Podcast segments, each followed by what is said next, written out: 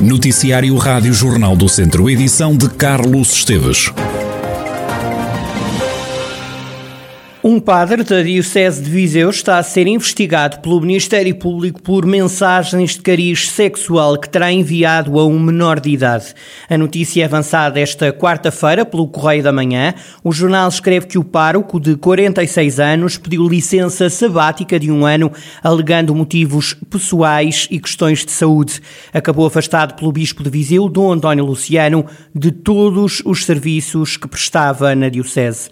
Na origem da investigação do Ministério Ministério Público estará uma denúncia feita pelo pai do menor, que terá alegadamente recebido mensagens consideradas impróprias por parte do padre. De acordo com o Correio da Manhã, o jovem terá mostrado as mensagens que recebeu do pároco ao pai, que depois terá feito queixa ao Ministério Público. A denúncia terá então dado origem a um inquérito, além de investigar todos os contornos da relação entre o padre e o menor.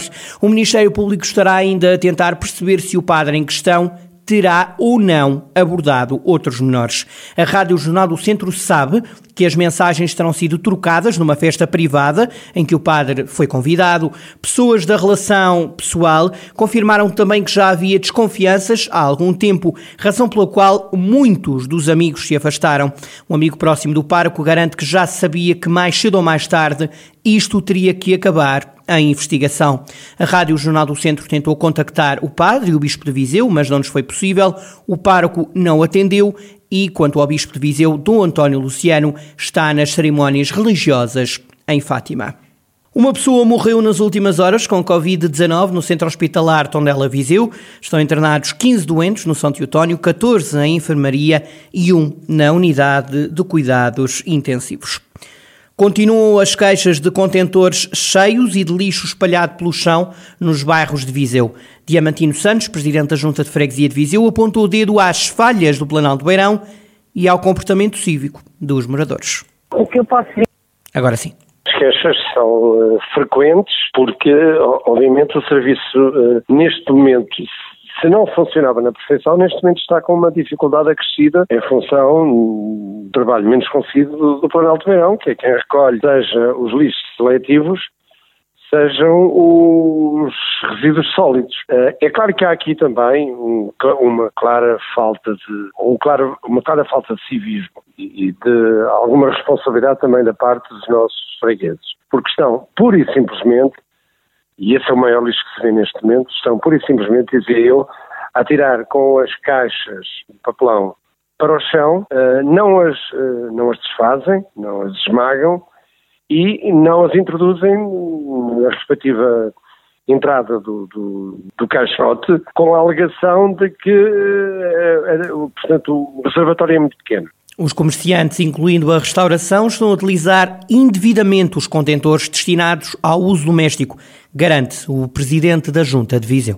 Os, os ecopontos uh, estão a ser indevidamente utilizados pelos comerciantes. Restaurantes, uh, comerciantes não têm que utilizar aqueles uh, coletores, porque eles são da comunidade doméstica, digamos assim. São para utilização doméstica e não são para comerciantes. Os comerciantes têm um contacto através do Planalto Beirão, um número verde, e podem combinar a recolha das suas caixas, dos seus produtos, sem qualquer custo neste momento. Como também podem utilizar uh, o centro de recolha de resíduos em Mundão. Quanto aos resíduos que rodeiam os contentores, Diamantino Santos refere que é uma forma de protesto por parte dos colaboradores do Planalto Beirão. Esta é uma forma do, dos trabalhadores de, do Planalto Beirão protestarem, porque o, o, contrato que está firmado entre o município e o Planalto Beirão é a recolha dos, uh, dos ecopontos quando são cheios. À volta não está nada disso contratado. Está lá a dizer alguma coisa que aquilo à volta é um ecoponto. Eu, se chegar a uma ilha ecológica e ela estiver cheia, procuro outra. E, portanto, a, a, a prática que neste momento uh, os funcionários do Planalto Beirão têm e a indicação que têm das respectivas FIAs é recolher os ecopontos, não é recolher o que está no chão. Diamantino Santos, presidente da Junta de Freguesia de Viseu, fonte do Planalto Beirão, reconheceu alguns contratempos na recolha de resíduos urbanos e garantiu que os trabalhadores têm indicação de recolher todo o lixo envolvente aos contentores. A atual direção do CDS-PP acredita que vai sair reforçada do Congresso Nacional dos Centristas, que está marcado para dia 27 e também para dia 28 de novembro.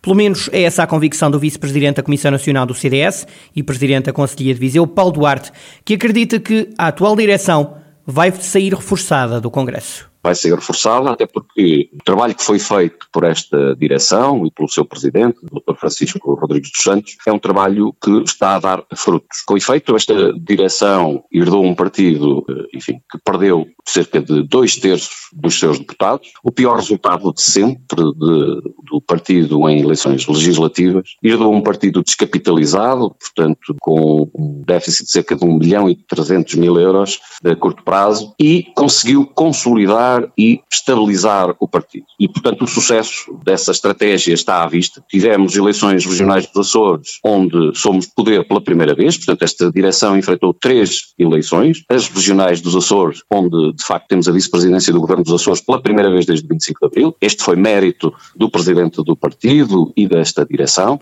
Paulo Duarte, vice-presidente da Direção Nacional do CDS-PP, enumera algumas razões que considera importantes para que Francisco Rodrigues dos Santos ganhe a eleição no CDS.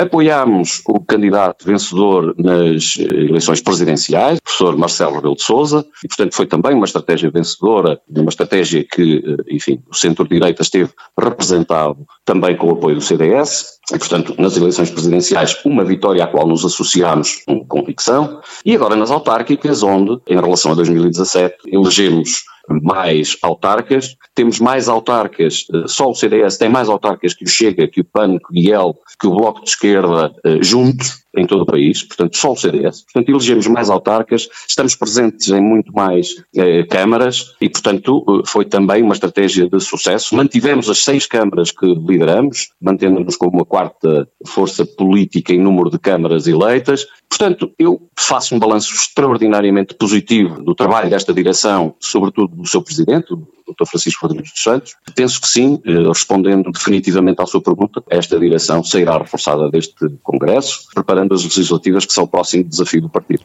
Paulo Duarte, vice-presidente da Direção Nacional do CDS, convicto de que a atual direção dos centristas, liderada por Francisco Rodrigues dos Santos, vai sair reforçada no próximo Congresso Nacional dos Centristas, marcado para o fim de semana de 27 e de 28 de novembro.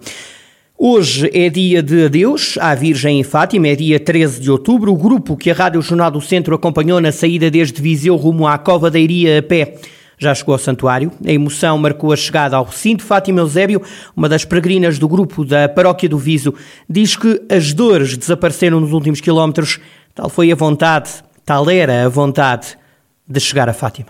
O que eu posso dizer é que, isto em primeira pessoa mesmo, é que os últimos 8, 10 quilómetros não prestaram nada, porque acho que as dores começaram todas a desaparecer.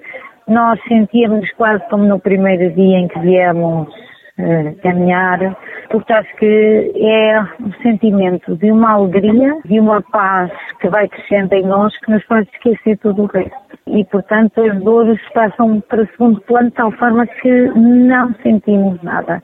A chegada ao santuário acho que é vivida por cada um de forma muito diferente, com certeza, mas é uma emoção extraordinária porque há sempre um sentimento de gratidão. Esta é a última peregrinação oficial ao santuário, neste que é conhecido como o Dia do Adeus.